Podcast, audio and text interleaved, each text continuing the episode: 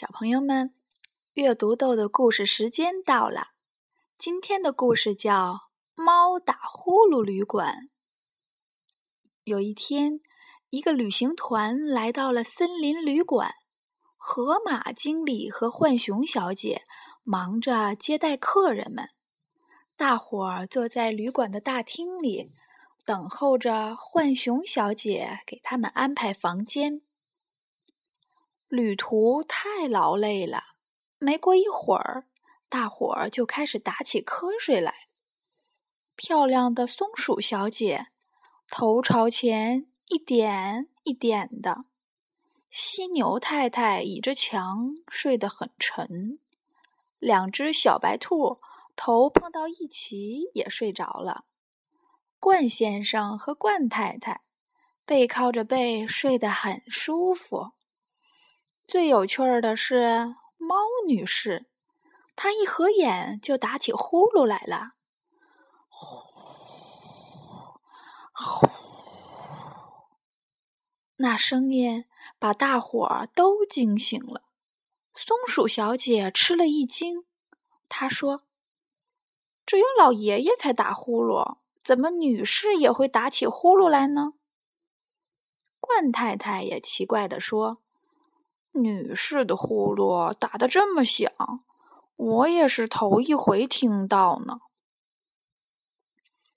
浣熊小姐开始分房间了，松鼠小姐第一个喊起来：“我不愿意和猫女士住一起，她的呼噜声会闹得我整夜睡不着的。”两只小白兔也摇摇头：“我们不想和猫女士在一起。”听见他的呼噜，我们还以为是老虎来了呢。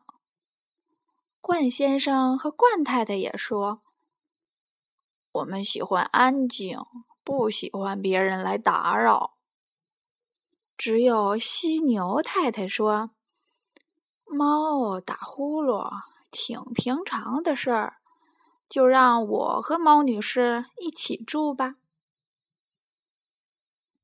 第二天，天刚蒙蒙亮，旅馆的大厅里突然热闹起来。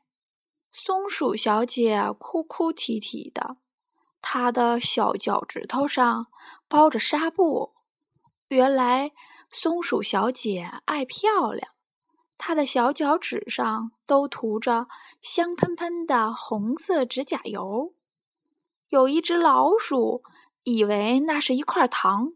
就使劲儿的咬了一口，咬掉了松鼠小姐的小半截脚趾头。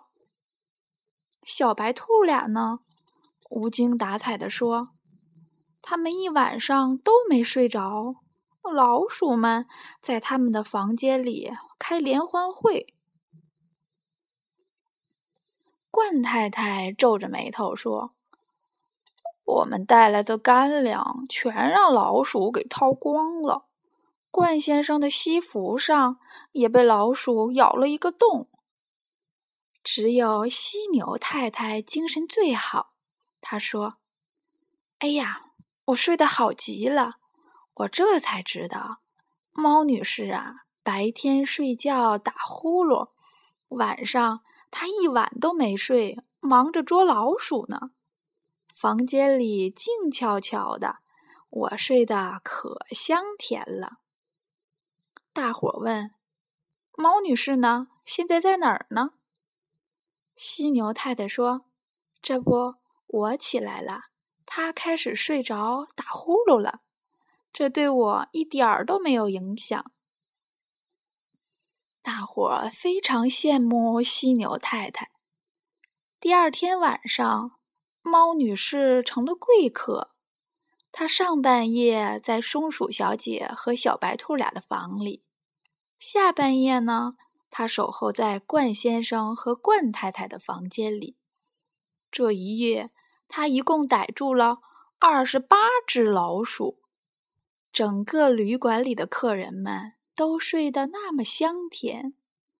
由于昨天晚上大家都没睡好。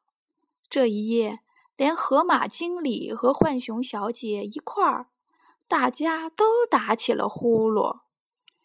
呼呼，那声音真好听。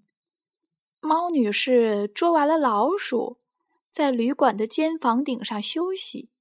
她侧着耳朵细听，周围静极了，而整座旅馆却像一头蹲伏在黑夜里的巨兽，在一上一下的打着呼噜。呼呼。整座旅馆仿佛睡得熟极了，舒服极了。第二天，当大伙儿在吃早饭、在森林里散步时，猫女士呢？他正在房间里睡觉，该轮到他打呼噜了。河马经理和浣熊小姐非常感谢猫女士，帮他们除了一直。令他们头疼的鼠害，他们俩非常欢迎猫女士常来这里住。他们愿意为猫女士提供最好的房间和最周到的服务。河马经理征得猫女士的同意，他把旅馆的名字改成“猫打呼噜旅馆”。远近的客人们都喜欢来住这家有名的旅馆。至于老鼠呢，躲得远远的，因为他们知道这座旅馆叫做“猫打呼噜旅馆”。